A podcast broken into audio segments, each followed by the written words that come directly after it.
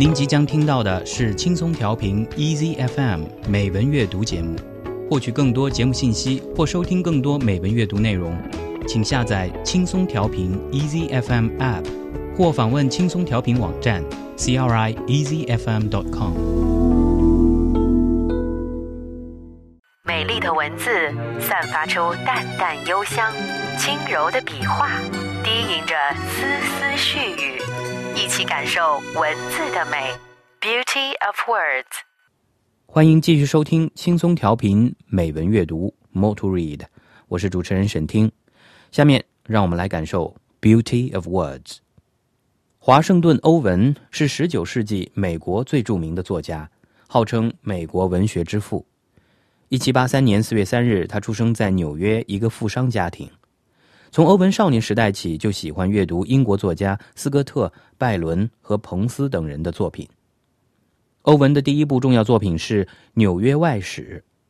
一八一九年，欧文的《见闻札记》出版，引起欧洲和美国文学界的重视，而这部作品也奠定了欧文在美国文学史上的地位。《见闻札记》可以说立意高远，语言典雅，风格诙谐隽永，是英语散文史上的一部杰作。那么，在今天的节目中，我们就一起来读一读选自《见闻札记》一书中的部分片段。下面我还是先用中英对照的方式来给大家读一读这篇文章，最后我们再来完整的听一下这篇文章的英文版本，而文章的中文版本由王义国翻译。The author's account of himself by Washington Irving。作者自述：华盛顿·欧文。I was always fond of visiting new scenes and observing strange characters and manners. 我素来喜爱到新地方旅游，热衷于考察奇特的风土人情。Even when a mere child, I began my travels and made many tours of discovery into foreign parts and unknown regions of my native city, to the frequent alarm of my parents and the emolument of the town crier. 还在孩提时代，我即开始了旅行， 在我的故乡之城的陌生地段和无人问津之区域，多次探幽访胜。令我的父母频频大惊失色，并使街头宣告员得了不少酬金。As I grew into boyhood, I extended the range of my observations. My holiday afternoons were spent in rambles about the surrounding country. I made myself familiar with all its places famous in history of fable. 进入少年时代，我的观察领域亦得到展拓。节假日的下午，我均是在周围的乡下漫游，历史上或传说中著名的地方得以了然于胸。I know every spot where a murder or robbery had been committed, or a ghost seen. 我知道每一处凶杀或抢劫的地点，也知道每一个闹过鬼的场所。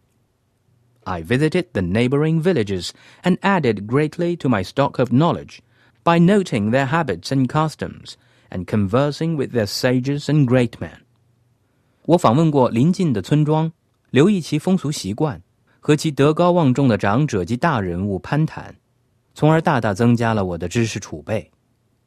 I even journeyed one long summer's day to the summit of the most distant hill, whence I stretched my eye over many a mile of terra incognita, and was astonished to find how vast a globe I inhabited.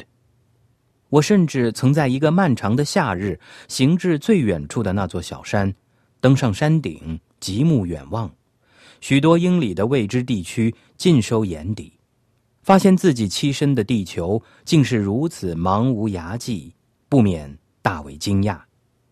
This rambling propensity strengthened with my years.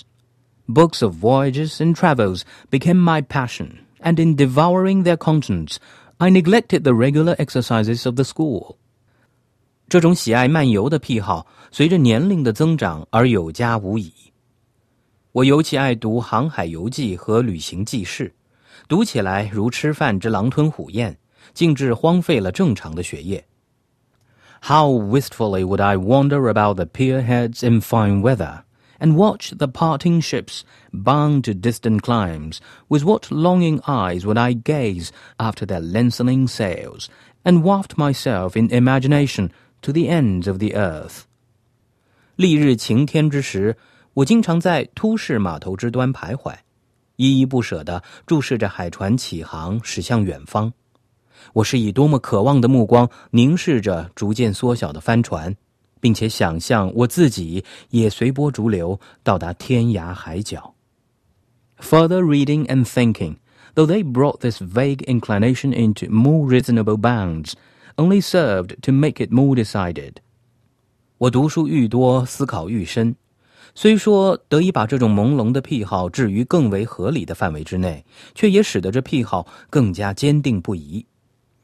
I visited various parts of my own country, and had I been merely a lover of fine scenery, I should have felt little desire to seek elsewhere its gratification. For on no country have the charms of nature been more prodigally lavished. 我游览过祖国的许多地方，倘若我只是热爱美丽的景色，我就不会感到有多少要到他处去寻找其满足的欲望，因为就大自然的魅力而言， 没有一个国家得到了更为慷慨的施予。Her mighty lakes, like oceans of liquid silver, her mountains with their bright aerial tints, her valleys teeming with wild fertility, her tremendous cataracts thundering in their solitudes, her boundless plains waving with spontaneous verdure, her broad deep rivers rolling in solemn silence to the ocean, her trackless forests where vegetation puts forth all its magnificence, her skies kindling with the magic of summer clouds and glorious sunshine. 它的巨大的湖泊犹如银光闪烁的海洋，它的山脉覆盖着璀璨飘渺的色彩，它的山谷满是丰饶的野生之物，它的巨大的瀑布在偏僻之地发出雷鸣般的轰响，它的无边无际的平原，其自生的青葱草木如波浪般起伏，它的宽阔水深的河流庄严而又默默地奔流到海洋。它的杳无人迹的森林，其草木展现出其所有的壮丽；它的天空因迷人的夏季云雾和灿烂的阳光而熠熠生辉。No, never need an American look beyond his own country for the sublime and beautiful of natural scenery.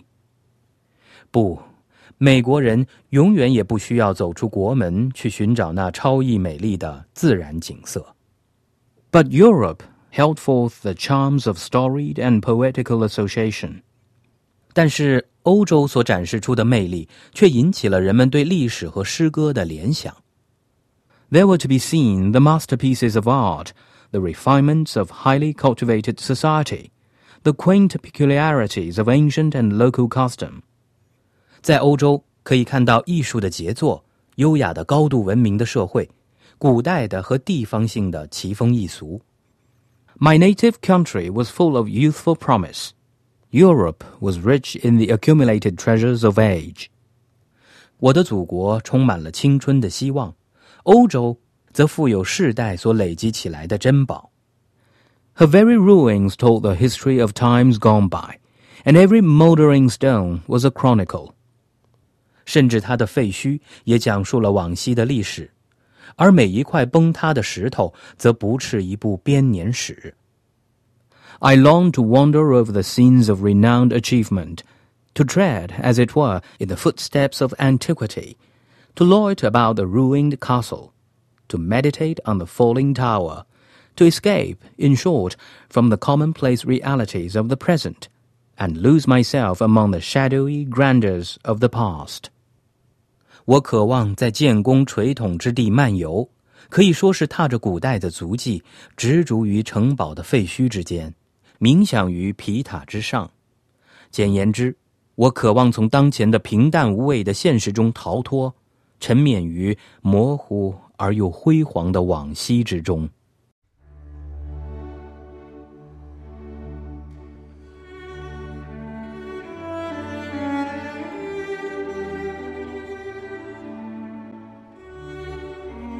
The Author's Account of Himself by Washington Irving. I was always fond of visiting new scenes and observing strange characters and manners. Even when a mere child, I began my travels and made many tours of discovery into foreign parts and unknown regions of my native city, to the frequent alarm of my parents and the emolument of the town crier. As I grew into boyhood, I extended the range of my observations. My holiday afternoons were spent in rambles about the surrounding country. I made myself familiar with all its places famous in history of fable. I know every spot where a murder or robbery had been committed, or a ghost seen.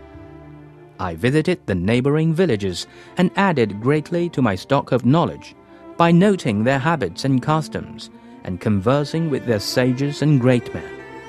I even journeyed one long summer's day to the summit of the most distant hill, whence I stretched my eye over many a mile of terra incognita and was astonished to find how vast a globe I inhabited. This rambling propensity strengthened with my years.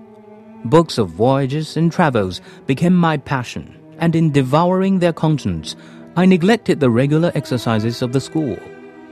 How wistfully would I wander about the pier heads in fine weather, and watch the parting ships bound to distant climes, with what longing eyes would I gaze after their lengthening sails, and waft myself in imagination to the ends of the earth. Further reading and thinking, though they brought this vague inclination into more reasonable bounds, only served to make it more decided. I visited various parts of my own country, and had I been merely a lover of fine scenery, I should have felt little desire to seek elsewhere its gratification. For on no country have the charms of nature been more prodigally lavished.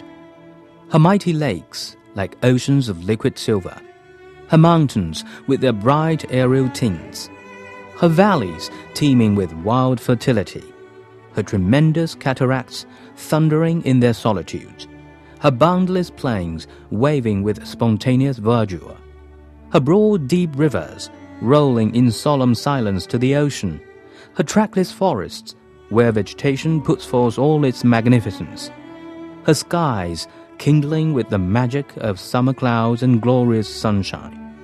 No, never need an American look beyond his own country for the sublime and beautiful of natural scenery. But Europe held forth the charms of storied and poetical association. There were to be seen the masterpieces of art, the refinements of highly cultivated society, the quaint peculiarities of ancient and local custom. My native country was full of youthful promise.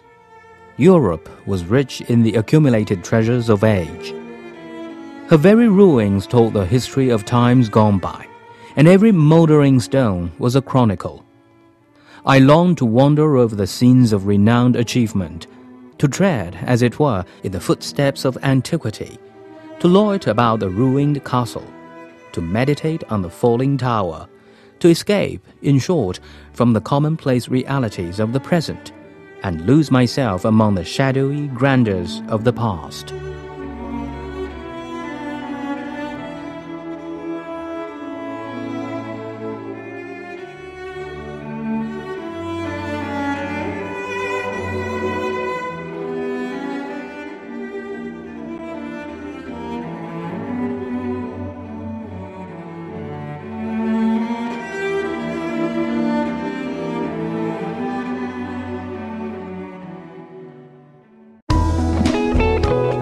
感谢您收听来自轻松调频 Easy FM 的美文阅读节目。您可以下载轻松调频 Easy FM App，或访问轻松调频网站 crieasyfm.com 收听更多轻松调频精彩节目。您也可以关注轻松调频官方微博和微信，了解轻松调频动态，参与轻松调频活动。